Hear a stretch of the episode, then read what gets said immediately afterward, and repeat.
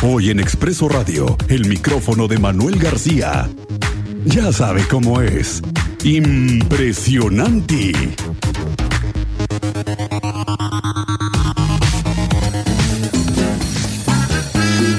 Manuel García, los lunes y los viernes aquí está este personaje, este periodista de tiempo completo. Bienvenido, Manuel. Muy buenas tardes a todos, señor Lugo, señora productora, muy buenas tardes. Bienvenido, a maestro. todos. Aquí andamos, aquí El andamos. maestro Manuel García. El maestro Manuel García. Ahora, ¿en qué te mandas? Porque la semana pasada andabas con enchulando mercados. Andamos enchulando tu- mercados porque fuimos al Hidalgo, ¿no? Ajá. ya, ya pues, platicamos ahí la, la- la historia de la moronga. La moronga. Yo fui hoy, hoy en la mañana, tuvimos una ¿Te gusta sesión. la moronga Sí, con panelita? Ah, no, sí, que En tortilla nada más, tortillita, nada más sí. en en tortillita. Tortillita. Oye, hoy fuimos a la central de Abastos.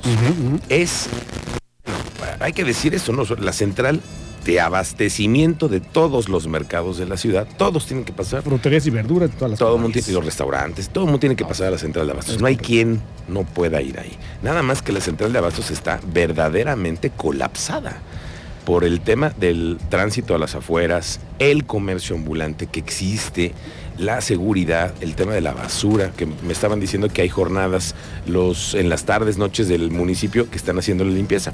Pero lo que hace falta es la inspección, porque es un chorro de comercio ambulante el que existe. Y ahora en la temporada navideña está peor. Bueno, pregúntale a los vecinos de, No, no, no, no. de ahí de, de- de la- de las colonias aledañas. ¿eh? Como O sea, les ha ido, porque muchas casas son bodega. Se convierten en bodegas. Y y ahora porque en cierto, cierto lugar de cierta dudosa calidad moral, ¿no? Ya no está abierto, pero antes estaba peor el asunto. Eh, dices, por- te, te refieres a estaba la el fiesta charra que estaba ahí. Fiesta charra ya está cerrada.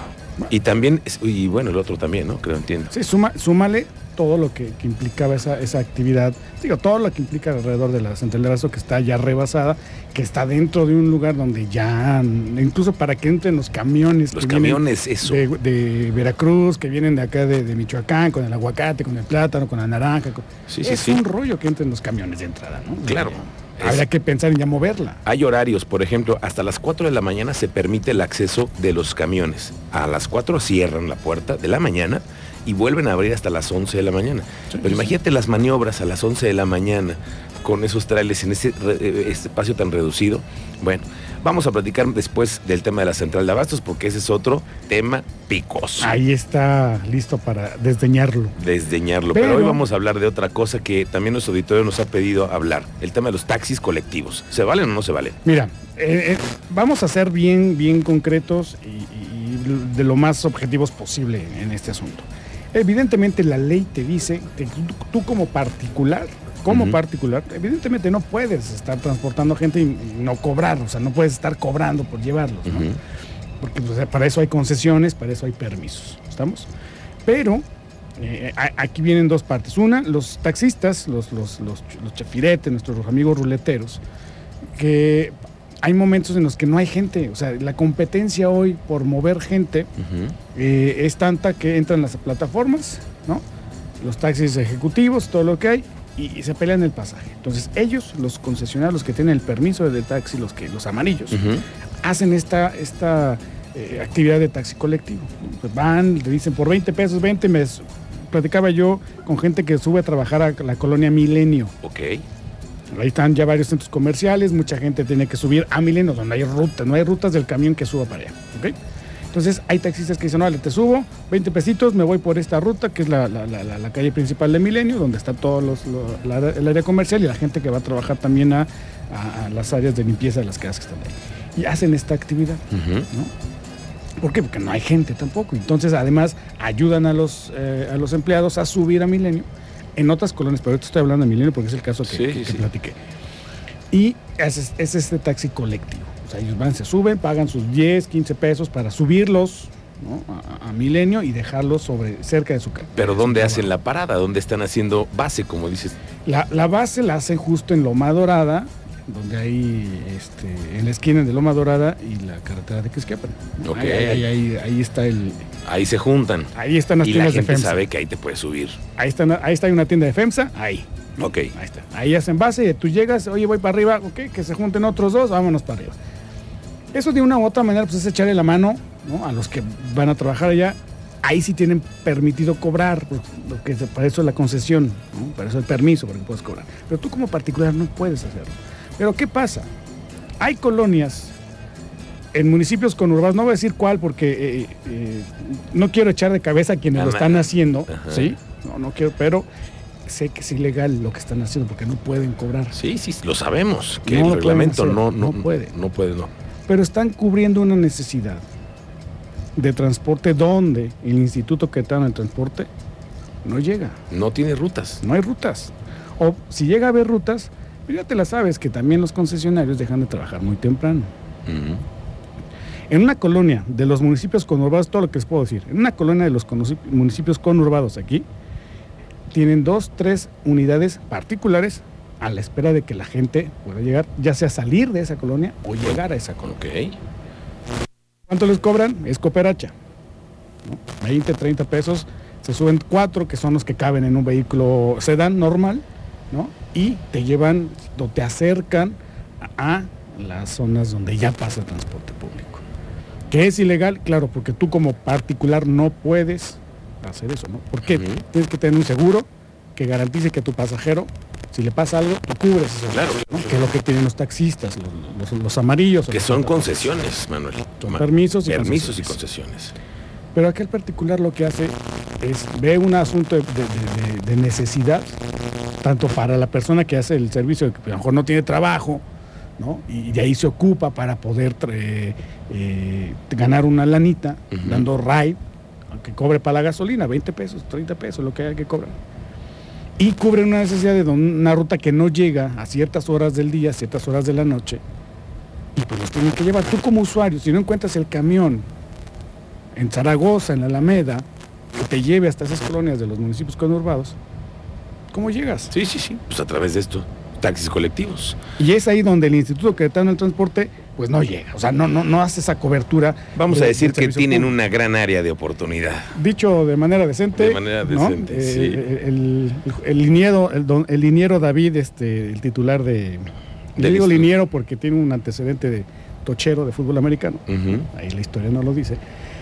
Y entonces ahí, ahí lo, que, lo, que tienen área de oportunidades es cubrir esas grandes rezagos que hay claro. de falta de transporte en ciertos puntos. Pero bueno, platiqué con un par de, amigos este, choferes este, del taxi okay. que nos dan la justificación de por qué hacerlo. ¿Sí? ¿Lo tenemos por ahí? Exactamente, está bien que hagan eso porque la gente batalla mucho con el transporte. Entonces, este, pues ya lo usamos como colectivo y pues nos ayudamos todos. Lo que pasa es que las autoridades nos han orillado a varios compañeros a hacer eso porque no han hecho nada contra la piratería del tanto carro particular que no tiene límites. Pueden meter 10 mil, 20 mil carros y ni quien les diga nada. Entonces eso ha afectado al gremio. Tú digamos que es, pues es de una u otra manera justo que tengan que hacer lo del taxi colectivo para generar pues, dinero, ¿no? De alguna manera tenemos que estar viendo la, la manera de sacar para seguir llevando el dinero a la casa. Y entregar cuentas, digo, si es que Y entregar las cuentas, los que tienen que entregar cuentas, así es. Mira, pues sí, unos y otros se necesitan ayudar con este, pero no está reglamentado hoy el taxi colectivo en esa ciudad. Y eso, es correcto. Dice el auditorio aquí, ¿no será también abrirle la puerta a la inseguridad? ¿Cómo se podría regular? Eh, Tendría que estar bien reguladito esto, ¿no? No, lo que pasa es que de hecho hay aplicaciones donde tú buscas un ride, o sea, tú te metes al teléfono y dices, oye, voy para tal lado, ¿quién va? ¿No? Y la aplicación te dice, tú vas para allá y te conectas a través de la aplicación.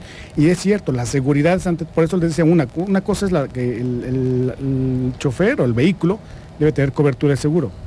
El concesionario lo tiene. en particular tú no sabes. identificación del, del, particular. Pero además el particular, ¿quién, pues quién es, ¿no? Claro. No sabes.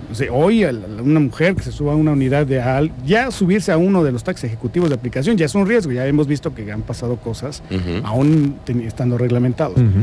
Se pone peor cuando no, no está reglamentado. Sin embargo, vuelvo a lo mismo. Es una necesidad de transporte de una gente que tiene que llegar a ciertos lugares, pues no le queda otra más que arriesgarse a hacer, a subirse a un taxi de un, de un particular o bueno, más bien un vehículo de un particular que está haciendo funciones de, taxi fuera de la ley.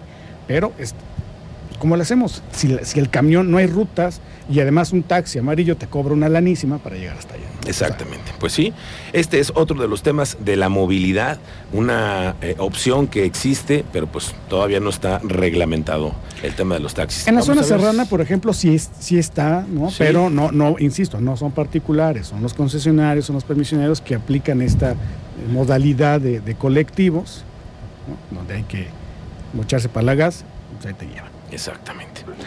Bueno, Manuel, pues gracias que viniste hoy lunes. Nos vemos el próximo viernes. Nos vemos el viernes, ahí les avisamos a nuestros amigos del Tepe que ahí vamos a andar el próximo, en esta semanita. El- vamos al Ah, Tepe. ¿eh? ibas a ir al Tepe. Vamos a ir a enchular al. Tepe. Nos dijeron que había unos tacos buenísimos de barbacoa, ¿no? En el Tepe, la Sí, semana y- y- pasada. o las tortas de las tortas ahí de, de milanesa también. Ándale. Que no, luego tiene filas este hombre de las tortas de milanesa. No, no, no, no, no. Manos cuentas del Tepetate, porque también sabes que el estacionamiento es Topes. una bronca en el mercado de Tepetate. No, pues en todos lados, en todos lados es una Sí, bronca el sí, estacionamiento. Pero en algunos lugares ya les pusieron doble piso, tercer piso, el estacionamiento. Sí, sí, sí, lo sé, lo sé, lo sé. Hay que echarles. pero en el Tepe, eh, en el imagínate, Tepe No. los martes que hay tianguis. Y jueves, No, ¿no? y jueves. Sí, y los domingos. Y lo- Los sí, domingos. Bueno, bueno Pero ahí les avisamos, ahí voy a andar Oye, en el Tepe. de veras, tienes razón, nos prometieron sopes. Nos metió unos sopes. Nos prometieron sopes. Unos sopes. Ahí te encargamos, Manuel, eh, que Ahí vayas voy a hacer la cobranza. Gracias, Manuel. ¿De dónde te escuchamos? En, en redes sociales, ¿dónde te- te- El micrófono de Manuel García en Twitter, Instagram y Facebook. Ahí nos leemos, nos escuchamos y nos vemos. Muy bien. Gracias, Manuel García. Bonita tarde, bonita semana.